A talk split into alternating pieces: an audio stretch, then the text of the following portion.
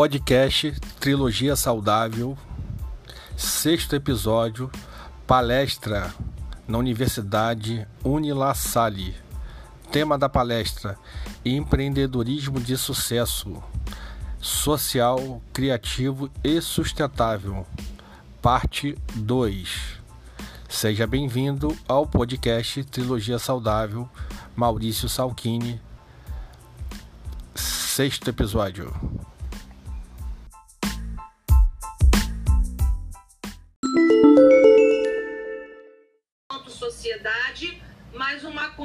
Transformação, transformação. Porque sendo ciência social e a gente como ser gregário, a gente vai, a gente é mutante, a gente não é engessado hermético.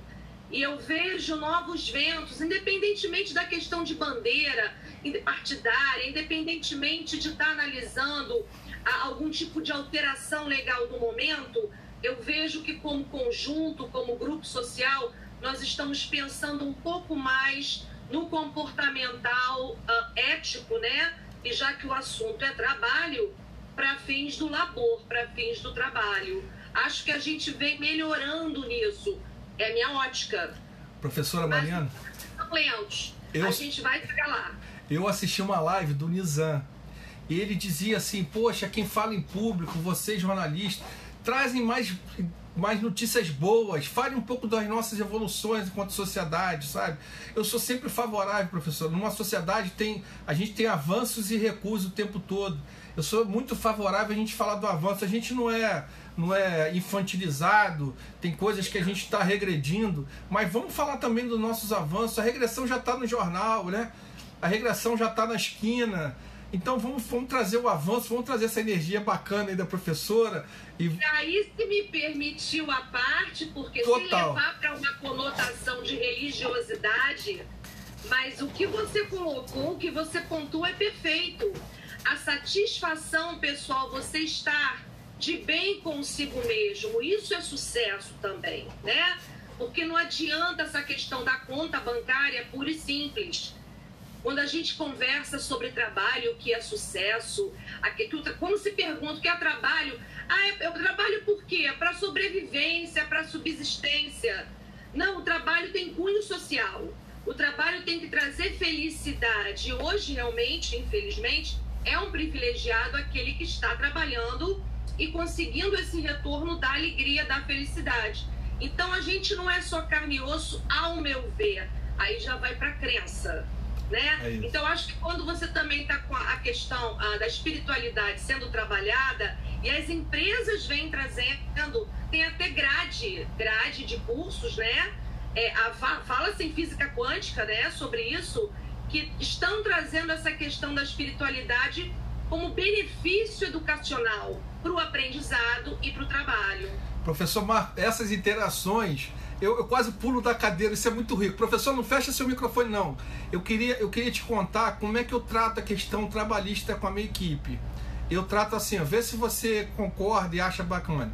Eu trato assim, quando a Dayana tem uma dúvida, eu falo assim, Dayana, você, você se imagina fazendo, explicando isso na frente do juiz do trabalho? Não, Maurício, não pode. Eu falei, então não é para fazer. Então tudo aquilo que você sustenta na frente do juiz do trabalho, Dayana, vem aqui. Você marcava o ponto, você ia embora? Sim, sim, excelência. A gente marca o ponto e vai embora. Né? Isso eu sustento. Agora, qualquer outra coisa que não sustente na frente de juiz, você não faça.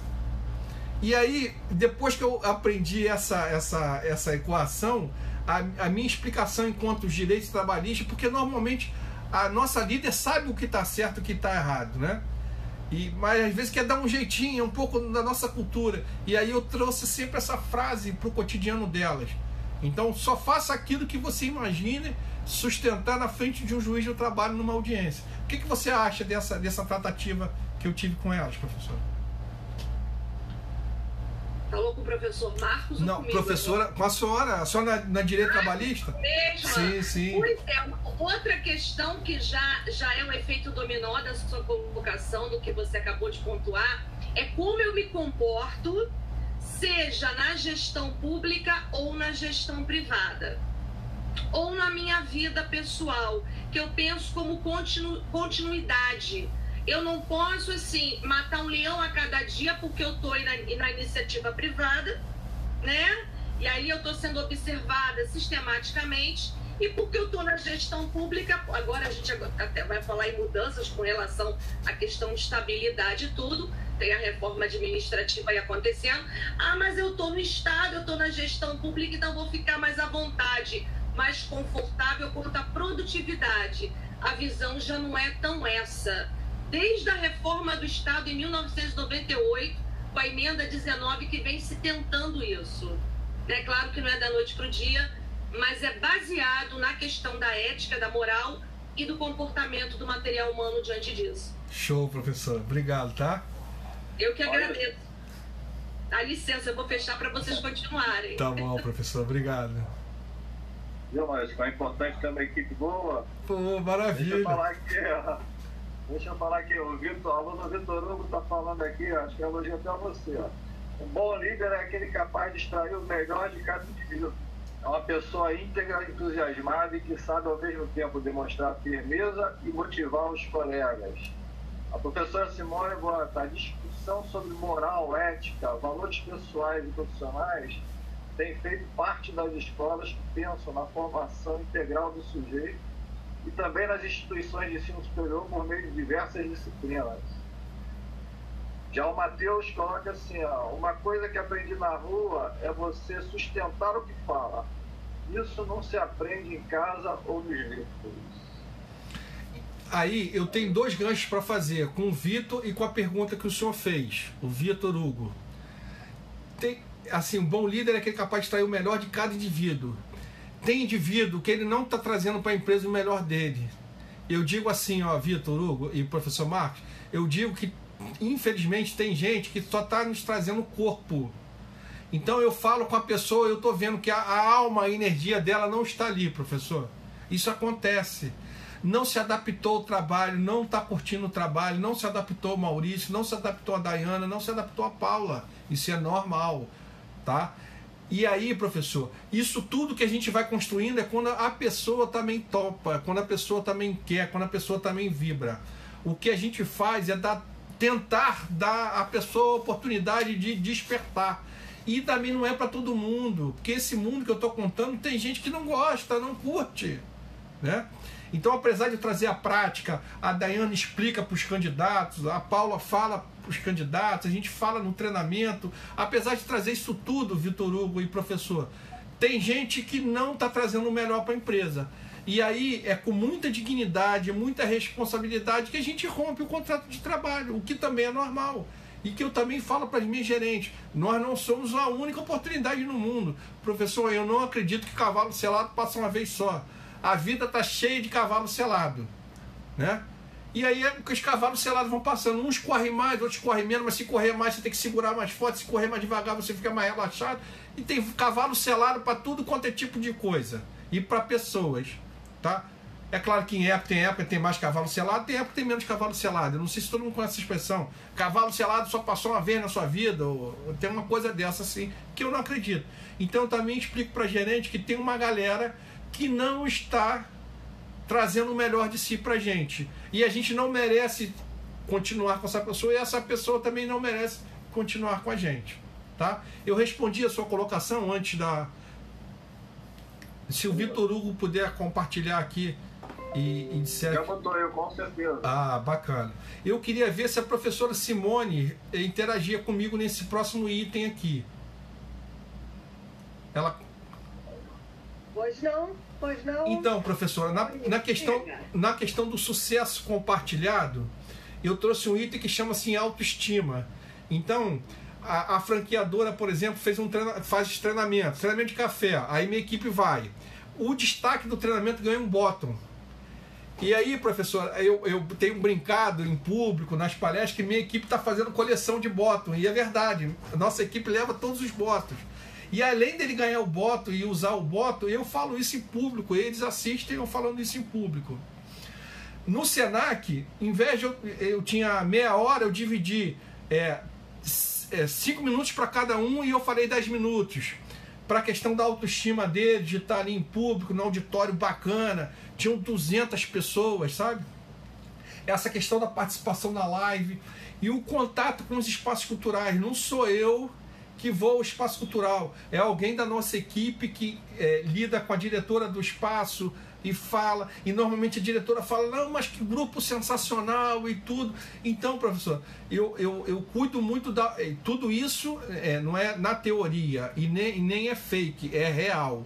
Eu cuido muito da autoestima da minha galera por esses mecanismos. Nada aqui custa grana, sabe? Tá tudo disponível e eu vou utilizando desse ferramental que está disponível. E aí eu, eu gostaria que a senhora de alguma maneira é, interagisse com essa minha fala e com esse meu item aqui, professor. Não, a questão que a gente trata, Maurício, é a questão da. No fundo, tá dando eco. Tá dando um pouquinho de eco, professor. É, eu não sei por. Agora, melhorou? Melhorou. Melhorou. Pois é.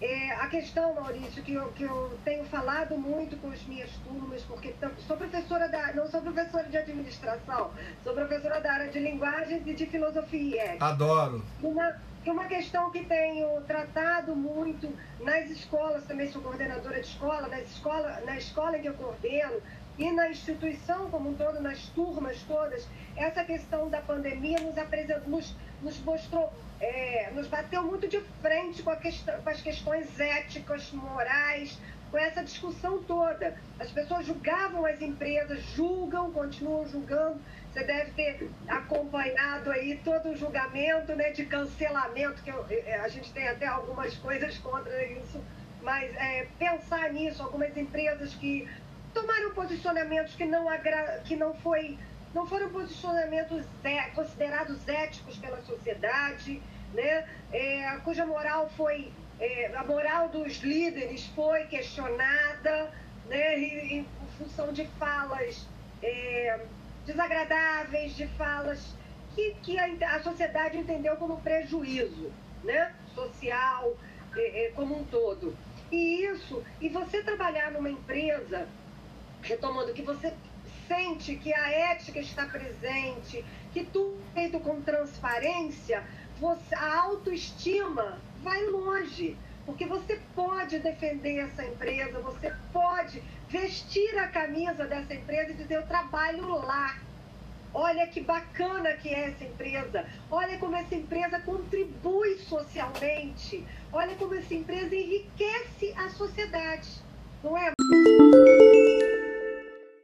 Que alguém foi promovido, mesmo que não seja com a gente. Alguém foi contratado para ganhar mais. O que, que é isso? A gente lamentar que a gente treinou um funcionário e ele foi contratado pelo concorrente para ganhar mais. Né?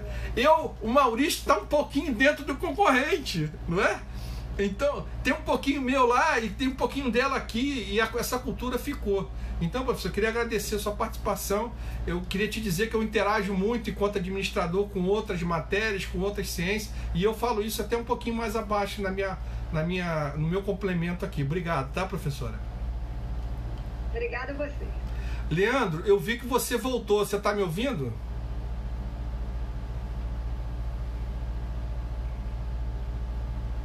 Tô sim. Leandro, eu que antes de passar para o ponto criativo da minha palestra, eu queria que você contasse o episódio do Marcão lá na sua visita técnica lá na loja para essa coisa de protagonismo é, do, do, do, ser humano, ele, em vez de eu explicar os procedimentos, ele explicando para os seus alunos do curso técnico. Você, topa contar para gente? Claro. É, eu estava dando um curso né, para jovens é, lá do Projeto Grael, né, de varejo, e aí a gente gosta de visitar as, as empresas para conhecer a realidade, né? Porque uma coisa é a gente falar em sala de aula como é e outra coisa é a gente ver. E é interessante que uma coisa que eu sempre preparo os alunos quando a gente vai fazer uma visita é, é em, em empresa de alimentos, né? Supermercados, é, lanchonetes, restaurantes. Eu sempre preparo o pessoal para não reagir mal caso veja alguma irregularidade.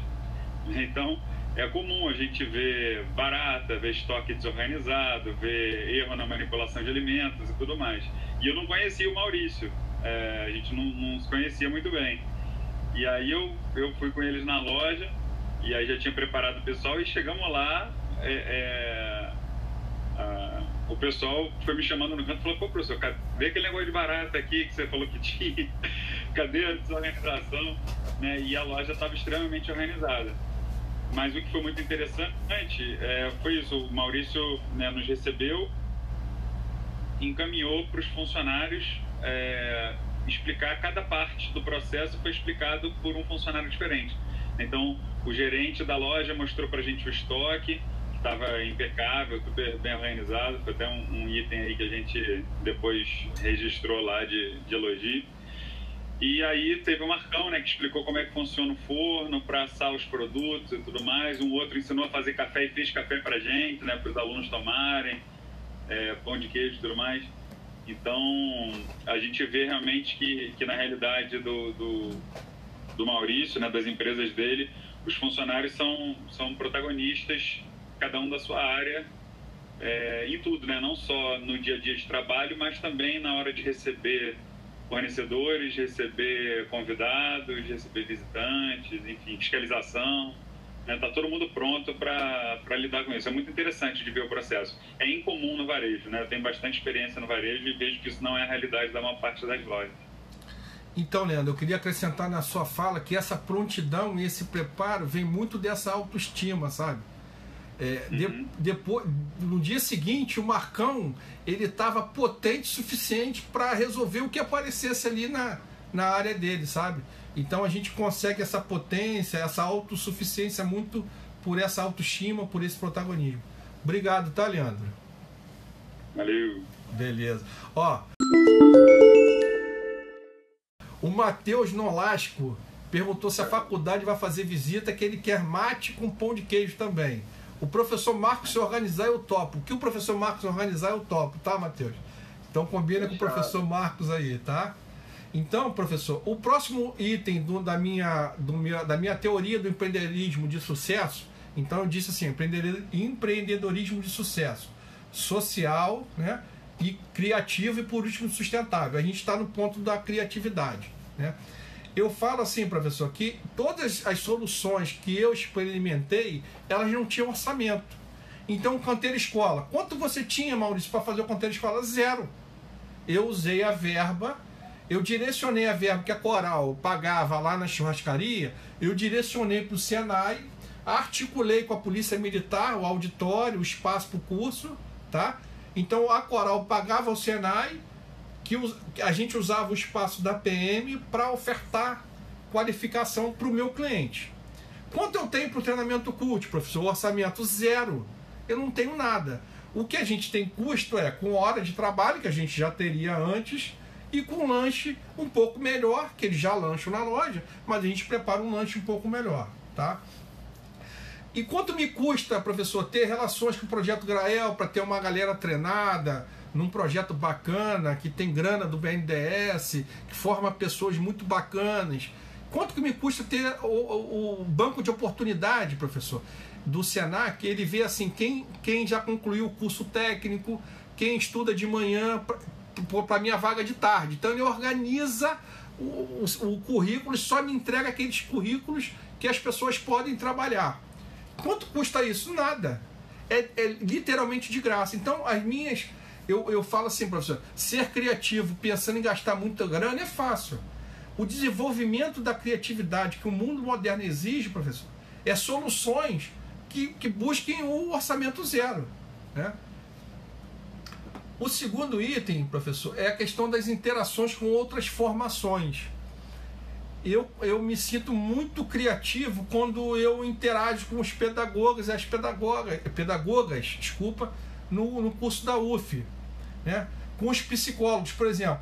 Eu abri a palestra aqui com um vídeo do Ismael dos Anjos, indicado por quem? Por uma psicóloga amiga minha o nutricionista. A nutricionista me ensina segurança alimentar e grava comigo um podcast falando do meu principal produto, as virtudes do meu principal produto. Com os militares, professor, por exemplo, quando eu fui no quartel da PM e, e, e articular lá o espaço para a gente fazer os cursos dentro do quartel da PM, eu aprendi muito com os militares, com a organização deles, com a forma que eles interagem com a sociedade, com um jeito sério, sabe? É, forte então, e, e, finalizando aqui, eu aprendo demais com os artistas. Foi os, foram os artistas que me mostraram os espaços culturais, a baixa demanda em determinado horário, como os espaços culturais são bonitos, possíveis, acessíveis, como as pessoas dos espaços culturais, professor, quer a gente lá, sabe? Então, eles nos recebem, a gente curte aquele momento e eles ficam felizes que a gente os visitou. Então, essa interação, professor, com várias formações, a professora agora acabou de falar de ética, né? Então, quanto isso nos enriquece enquanto criatividade, enquanto possibilidade, sabe? E aí no item de baixo, eu coloquei a questão do primeiro emprego, que foi uma sacada, professor, e pode ser uma sacada muito criativa para várias pessoas. Por quê? Você pode organizar uma possibilidade de carreira. O jovem para o primeiro emprego, a necessidade de grana dele é menor do que um jovem já com experiência no mercado de trabalho. Então ele pode entrar, por exemplo, como estagiário na sua empresa. Então pode ter progressão na carreira. O jovem de primeiro emprego, professor, é muito mais fácil de você implementar a cultura da empresa. Ele não chega achando que sabe. E tem até uma certa arrogância no jovem, mas que naturalmente você vai explicando para ele e ele vai aceitando. Né? E, o, e ainda tem o reconhecimento da sociedade quanto ao papel social que você desempenha. Então hoje, professor, eu sou visto muito assim, tem a questão de você disputar os jovens, principalmente os jovens menos favorecidos, no tráfico. Então hoje eu sou reconhecido como alguém que é uma porta, é uma porta de saída desses jovens, das comunidades abaladas pelo tráfico. Então, na minha opinião, a decisão do primeiro emprego é muito criativa. Ah, é, você falou agora do primeiro emprego, mas eu consigo também o seguinte, e, e, e a questão também, professor, da criatividade, o próximo ponto é assim: todo mundo que trabalha com administração fala que a sua equipe precisa conhecer os indicadores, os resultados da sua empresa. Né? Pouca gente fala assim, mas como é que eu faço isso, professor? Eu faço isso com um quadro branco e, e três hidrocores. Então eu escrevi aqui os sete principais produtos no lado esquerdo e os sete principais indicadores do lado direito. A meta está em hidrocor preto e o resultado do dia está em hidrocor azul ou vermelho. Então, se eu bati o um indicador, a meta do indicador, o hidrocor é azul. Se eu não bati o um indicador a venda do produto, o hidrocor é vermelho. E no final do expediente é batida uma foto. Então, professor, o quadro eu não, eu não saquei da minha cabeça. Eu visitei uma outra franquia que usava uma parede cheia de indicador que nunca era preenchida. Eu simplifiquei para um quadro com 14 resultados. Mas o, o, o, que eu quero dizer com relação à criatividade, professor, é que a gente não precisa inventar a roda. Às vezes, coisas muito simples, um quadro branco e três hidrocores, te trazem resultados muito legais. As pessoas não querem ter o, o resultado do seu trabalho em vermelho. Né? A gente faz isso com muita dignidade, a gente não chama a atenção de ninguém no grupo, mas o resultado ali do dia dela está em vermelho isso gera uma, uma vontade que o resultado dela seja azul. E aí, quando é postado no WhatsApp, uma experiência interessante é que a, a, a Bruna trouxe uma figurinha. O homem da caneta azul, não tem essa história? Caneta azul, caneta azul. E aí a gente passou a usar isso. Quando o quadro tem muita caneta azul, a gente bota a figurinha lá que o, o cara da caneta azul passou por ali. O item seguinte do, da criatividade, professor, é a questão do podcast, por exemplo. O podcast está disponível, sabe? É um aplicativo gratuito. As duas doutoras já eram minhas amigas.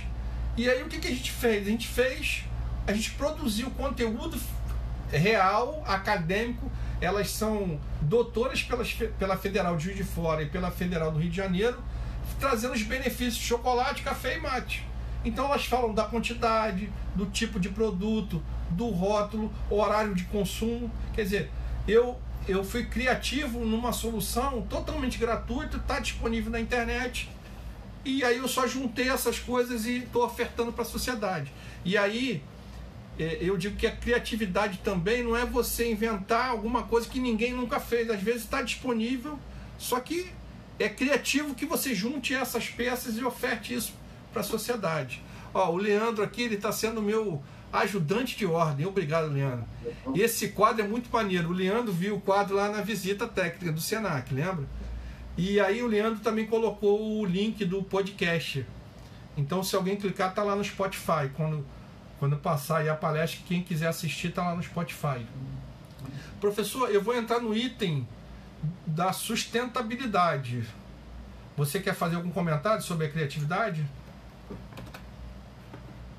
Não, tá ok, tá ok. Eu, eu, eu coloquei no chat o, a confirmação da presença, porque muitos alunos às vezes têm alguma, algum compromisso agora, tá? Claro, Já claro. liberando para eles, tá? Tá. Você quer que eu dê uma adiantadinha, professor, por causa do tempo? É, é bom. Tá. É, acho que é bom. Porque... Tá, então, professor, assim, a questão da sustentabilidade, professor, eu trago uma, uma visão que é maior do que a questão do meio ambiente, sabe? Eu, eu, eu falo da sustentabilidade na questão das relações, é, por exemplo, com fornecedor, com colaborador, com seu locador, com a franqueadora. Só é sustentável se você cuidar que essas relações, professor, sejam da melhor qualidade possível, porque senão a empresa não é perene. Mas eu não nego a questão do meio ambiente eu trouxe aqui um link, professor, que o rei do mate, ele, ele depositava um milhão de copos plásticos na natureza. E aí ele mudou para copo de papel. A surpresa é que o cliente começou a reclamar, achar que a gente estava economizando no descartável. Mas eu botei o um link dessa matéria para todo mundo dar uma lida e dar uma pesquisada. Por exemplo, professor, eu digo que é sustentável a gente ocupar um espaço cultural que estava disponível, que está com a estrutura toda funcionando e que tinha baixa demanda. Então, isso é uma atitude também sustentável. E, professor, por último, a gente está começando a pensar sobre a questão dos, do, do desperdício de alimentos. Então já existe aplicativo na Europa, já tem um aplicativo no Brasil e a gente está pesquisando sobre isso. Então a gente tem que estar tá sempre com o radar ligado para ver se a gente está sendo sustentável em todos os quesitos da empresa, tá? Professor, eu passei pela sustentabilidade, eu queria falar um pouquinho do treinamento cult. Vou copiar e colar aqui. Os canudos também, vocês substituíram É, eu não incluí o canudo, professor, porque canudo foi uma obrigatoriedade, né? Tinha uma legislação que impedia a gente. E aí eu entendo que a sustentabilidade do canudo é a sustentabilidade de você obedecer às legislações vigentes.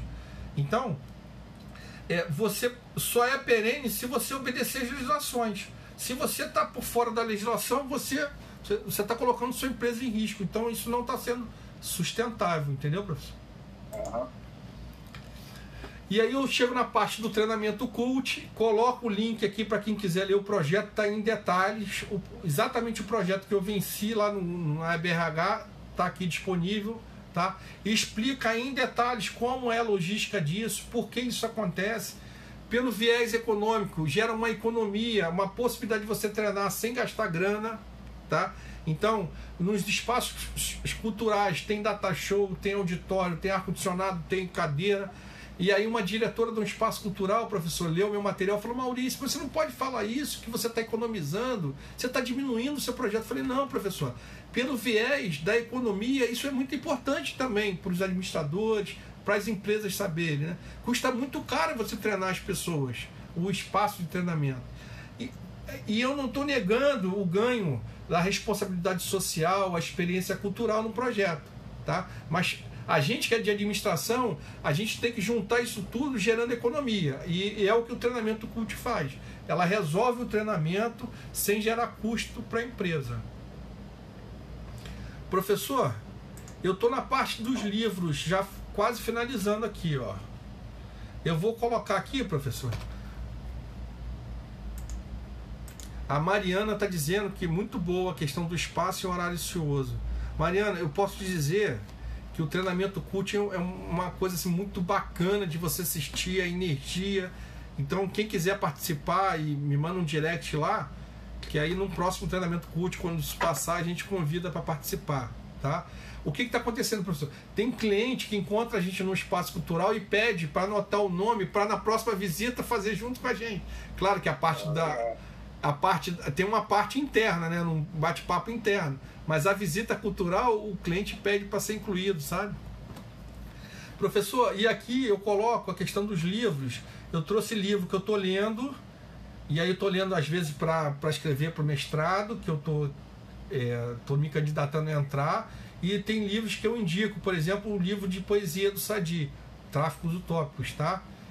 Tem, a, tem um livro do Boa Ventura e tem um livro sobre franchise. Então, quem tem interesse em franchise, tem um livro aqui que é muito bacana. Eu botei já o link aqui para vocês.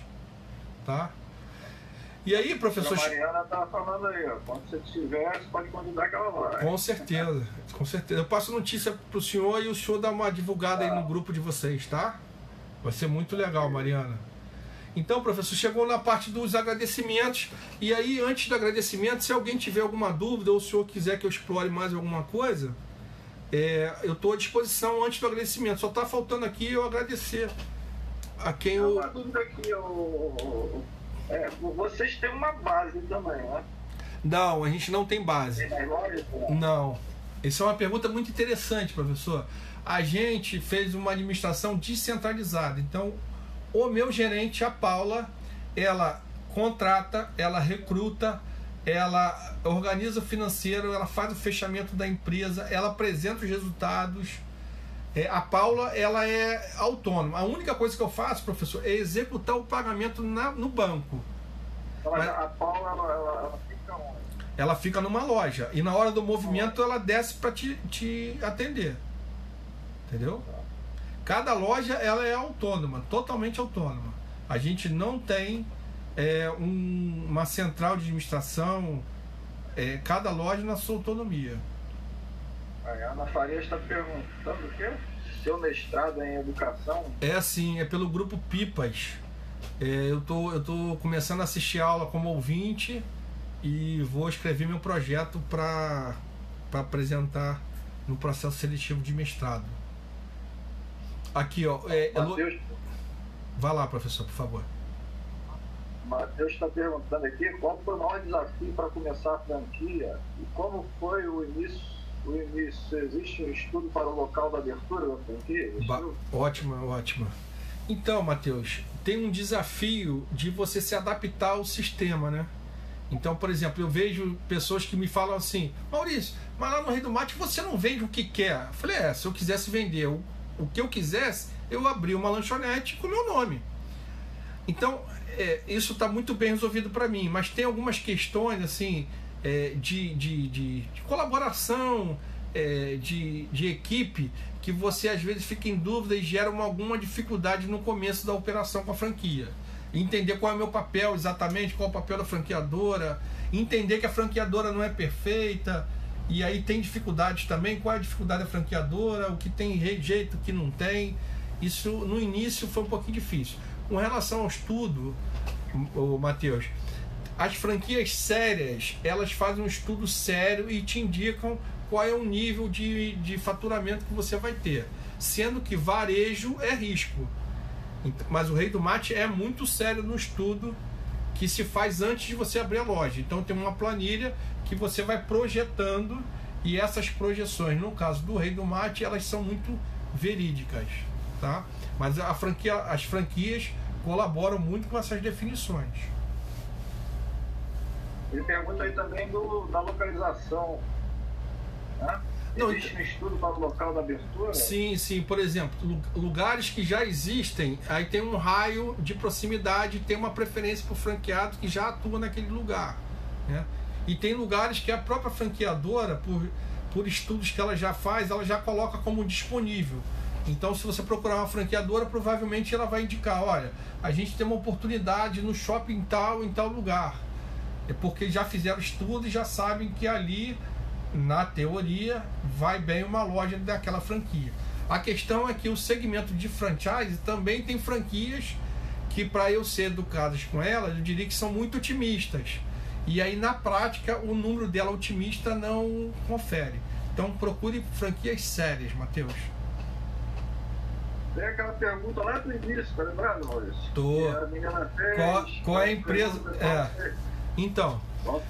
É. Eu, eu olharia uma franquia ou um negócio por esses três pilares que eu coloquei.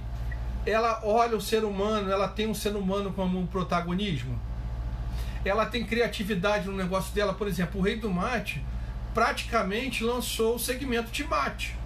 É uma cafeteria? Também é. Vende pão de queijo? Também vende. Mas o nosso forte é mate. Então foi criativo. E se é sustentável? Sustentável na relação com os franqueados, por exemplo. Então, quando eu procuro uma franquia, é, o ideal é que você converse com os franqueados. A relação é sustentável, é bacana, é de admiração. Então eu olharia qualquer negócio para ter sucesso por esses três pilares, justamente os pilares da palestra.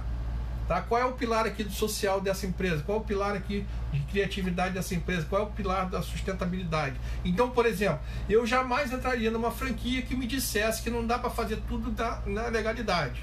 Por quê? Porque, na minha opinião, não é sustentável. Só é sustentável aquilo que pode funcionar na legalidade. É só como exemplo, entendeu?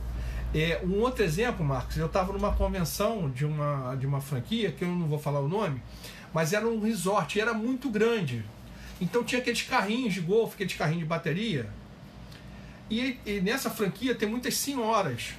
Né? Tinha muitas senhoras, isso tem, isso tem uns 10 anos. E aí o, o, o CEO da franquia estava num carrinho elétrico, tá? E passou pelas senhoras e não deu carona, cara. Cabiam quatro senhoras no carrinho dele e ele. Um... Aí eu falei para minha companheira, falei, olha, esse cara, ele não olha as pessoas com um olhar generoso. Mesmo que eu não conhecesse essa senhora, é franqueada dele, mas mesmo que eu não conhecesse essa senhora, eu não poderia passar por elas sem dar carona a elas. Elas estão indo para longe. Sabe, Marcos? E, e, e, depois é, eu fui acompanhando essa franquia e fui vendo que ela não, não foi indo bem, ela não era sustentável na relação com as pessoas. É uma pequena demonstração, mas Cara, como você teria coragem, Marco, de passar num carrinho elétrico com quatro vagas, uma na frente, três atrás, por senhoras, e você não, não chamar pra, era três minutos e você ir bater no papo com elas, aonde elas têm loja, como é que elas estão achando da convenção, sabe? Então essas coisas precisam chamar a atenção desse tipo de, de. Aí é da parte social. Eles, eles se relacionam bem com as pessoas, eles colocam as pessoas no protagonismo. A Simone está dizendo. Uma curiosidade minha, Maurício. É, se você de repente resolvesse sair da franquia e abrir um negócio próprio, você pode utilizar o mesmo local? Não, existe contrato que veda esse tipo de possibilidade, né? O contrato resguarda o ponto para aquela marca, entendeu? Tá? A Simone disse que foi um exemplo perfeito, a Simone Garrido. Qual, o, qual o exemplo do carrinho elétrico? Fala pra gente aí, é. qual o exemplo que achou perfeito, Simone? Essa de solidariedade. Sim, para continuarmos eh, na discussão da ética, das, da questão sustentável do, do franqueado com o seu, com o seu cliente, é, foi um exemplo perfeito. Você não ver o outro, significa que você não está vendo nunca. Não, não é verdade? Verdade, verdade. Eu diria até, Simone, assim, eu posso um dia estar tá desapercebido, sabe? Mas aquilo era constante. A ida, eh, a gente ia e voltava. E na hora do almoço voltava, né? Almoçava e depois voltava. E vol... então, então, assim, é, se um dia encontrar Simone e ela, ela não perceber, ela pode estar um pouco tensa naquele momento. Mas esse comportamento, assim, foram três dias de convenção e os três dias acontecendo isso me disseram muita coisa sobre aquele negócio, sabe? O Leandro. Exatamente, é questão de abandonar o franqueado, né? A gente já desconfia, né? Exatamente. O franqueado vai ficar abandonado. Exatamente. Leandro, tá me ouvindo? Oi. Você, você poderia ajudar na resposta, assim, como é que localiza um negócio, contribuir com a gente? Cara, é, é um, um assunto complexo, né? Porque é, tem várias questões que a gente tem que levar em consideração. O principal é a questão da densidade econômica, né? Se eu tenho gente suficiente para comprar o meu negócio ali. Então eu tenho, é, eu posso ter público, mas não o suficiente para manter uma loja aberta. Né? Então a gente viu aqui em Caraí, por exemplo, uma loja de empada de uma franquia que abriu na Moreira César, num ponto que era um ponto barato, mas era um ponto muito bom, de muita circulação. E a loja arrebentou de venda. Depois ela abriu numa loja perpendicular, uma loja perpendicular à Moreira César, só que não na Moreira César, iria numa rua que não tinha tanto movimento, mas bem próximo à Moreira César. As moscas, né? Porque grande parte do varejo depende de compra por impulso. Né? Empada, por exemplo, as pessoas não estão em casa dizendo, ah, vou sair para comer uma empada. Né? Isso não é comum. Então, eu dependo de gente passando na porta da loja. Né? Então tem uma série de estudos e de questões, depende de cada tipo de produto e tudo mais. Se eu tenho densidade econômica na região para consumir o meu negócio. Interessantíssimo, Leandro. Muito bem colocado. Muito bom, Leandro. Maurício, é, a hora já está bem avançada. Eu queria fazer uma última pergunta para você. Vamos lá. Não sei se você teria mais coisa para falar, não. Tem, tem sim. Mas é, que já está chegando aí 11 e meia, né? Aham. 22. Aí eu, eu quero voltar lá no início. Vamos E lá. aí essa essa é pra, essa é pra você.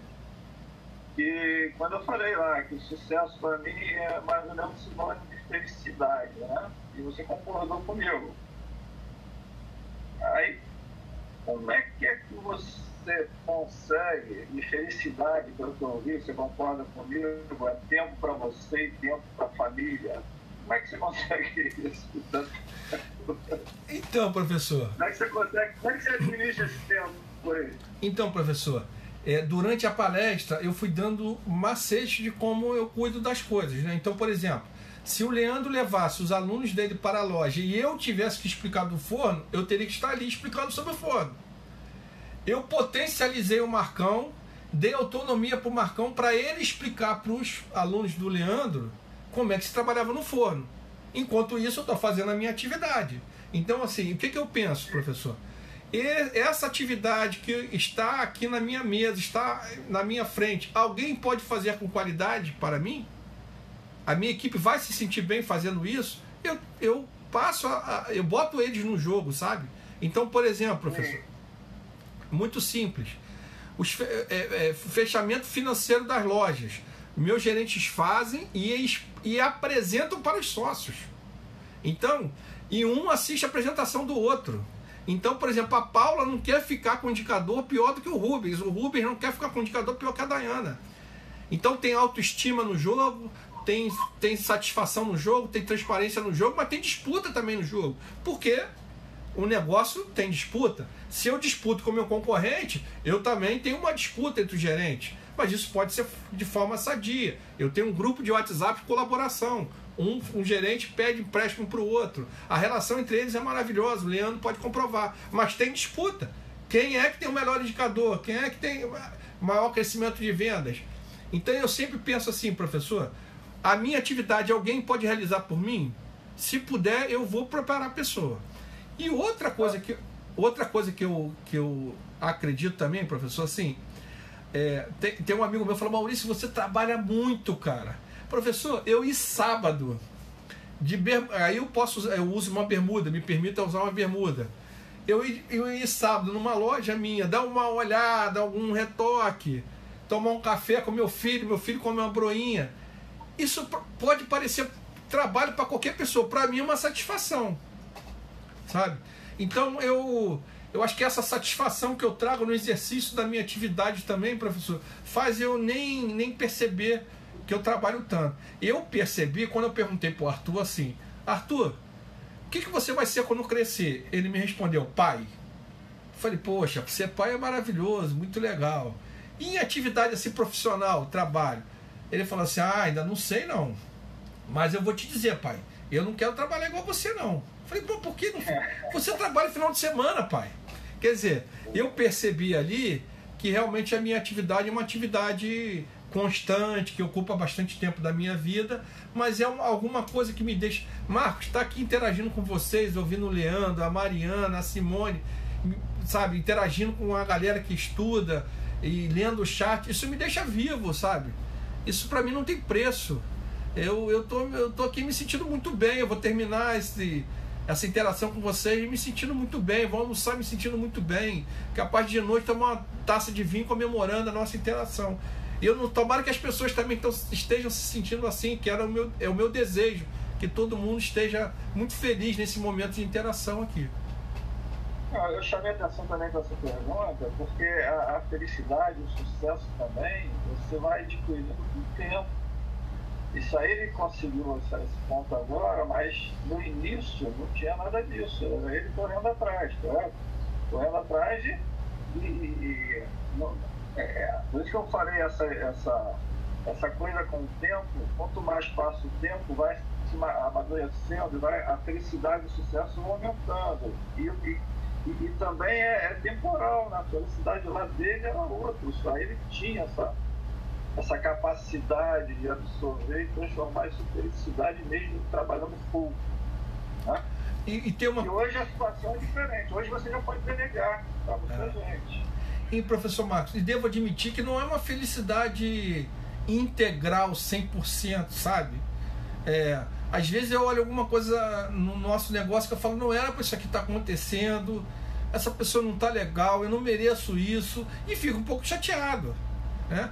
Se eu estou bastante chateado, eu não converso no dia, deixo para o dia seguinte, se eu estou pouco, eu converso no mesmo dia. Às vezes a pessoa não entende, e eu falo, temos um conflito e vamos viver o conflito, e daqui a pouco passa o conflito, ou a gente rescinde a relação, também é normal.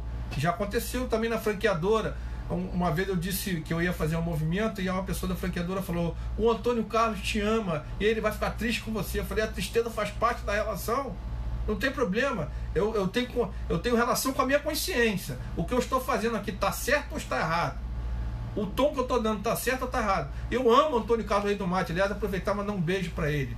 Ele deve assistir depois e ele adora meus beijos. Eu amo Antônio Carlos Rei do Mate, mas na relação também tem conflito. E aí a gente fica triste também, faz parte. Os jovens que estão me ouvindo, a felicidade constante o tempo todo, integral, não existe. Só existe nos stories do Instagram. A vida real tem, tem prego no pé, tem dor, tem chateação, tem menos remuneração que a gente merece, só que a gente vai dando ressignificação para a vida. A gente vai sabendo lidar com isso. Chama maturidade. Mas é o caminho, é o caminho que todo mundo vai percorrer. Uns ficam maduros mais rápido, outros demoram mais um pouco. É isso, é isso aí que eu queria chamar a atenção, porque eu também sou parecido com você. Daí meus professores, eu adoro trabalhar. Sou meio workaholic, né? Às vezes eu fico incomodando eles até o final de semana. Mas aí às vezes tem que cair a ficha também, né? Às vezes eu caio a ficha para mim, você falou do seu filho, eu falei, pô, ninguém tá dando atenção aqui no filho agora. É. Aí eu vou e, e Marcos? pra lá, entendeu? Então, a, a gente tem que se policiar também. Claro, a minha relação também é assim, ó. Eu lembro, e aí eu vou abrir um caso, vou abrir os nomes aqui. Eu lembro que eu tinha dois gerentes à época, Josinaldo e Gil Zeni. A Gil Zeni, ela não me atendia final de semana. O Josinaldo me atendia até meia-noite. Só que um dia, 11h30 da noite, um sábado, ele me passou uma mensagem: Maurício, eu saí de casa, sentei aqui, ali perto do Campo São Bento, consumi e eu tô sem a carteira. Você tá próximo? Eu falei: Estou. Você tem 37 reais? Eu falei: Tenho. Fui lá de moto entregar para ele. Quer dizer, eu também respeito o jogo. Eu só não pode o seguinte: ele me ligar 11h30 e ele não me atender 11h30. Aí não. Mas se eu troco uma mensagem e ela não me responde às e meia, é o jogo, a regra do jogo dela é esse. E se ela me dá resultado, tá beleza. Então, tá com, o, o, eu acho assim, o principal é o resultado que a pessoa me entrega e da forma que a pessoa me entrega. Esses detalhes do cotidiano, eu aceito que cada um tenha um perfil, sabe? Eu não sei qual é a atividade dela 11 e meia para ela não me responder. Ela pode estar na, na igreja com o celular desligado, né? Então eu, eu procuro respeitar muito essas características assim, respeitando a entrega, se me entregar, e se me entregar de uma forma que eu acho que é do jeito que tem que ser, sabe? Eu acho que eu já posso agradecer as pessoas, professor. Isso, Maurício. Eu vou primeiro agradecer aí, tá? tem muitos, muitos alunos aí saindo aí, te dando os parabéns. Eu quero agradecer aí, mais uma vez, por você ter aceito o nosso convite aí do Unilassard, né? É, pela, pelos comentários aí dizendo que foi um sucesso. E, pô, dizer a você que a gente está sempre lá de portas abertas, agora, não, não fisicamente, né, em função da pandemia, mas estaremos sempre lá. Vou brevemente, é, eu tinha ideia de fazer essa visita técnica que ele falou, já tinha até falado contigo, mas essa pandemia aí, que aí a gente não pôde fazer, mas vamos fazer sim, vamos lá. E, e, contar sempre com a gente aí a gente contar contigo. Essa parceria está sendo muito bacana. Por parabéns aí pela, pela palestra. Obrigado, professor. Dizer para vocês que essa interação me deixou mais vivo, com mais energia, com mais felicidade. Foi uma, uma manhã deliciosa interagir com vocês. Ainda tive o ganho da participação do Leandro, da Mariana, da professora Simone. Então, agradecer muito a vocês.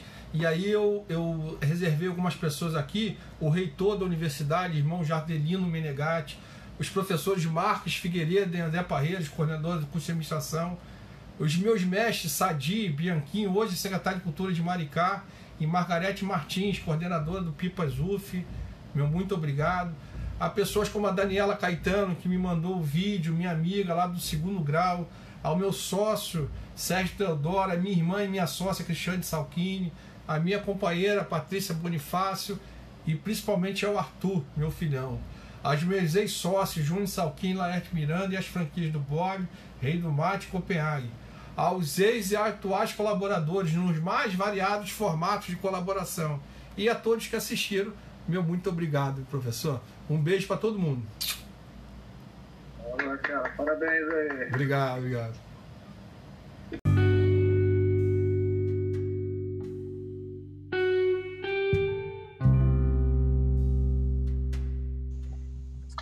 Você acaba de ouvir a palestra Empreendedorismo de Sucesso Social, Criativo e Sustentável na Semana de Administração da Unilassalle, ano 2020.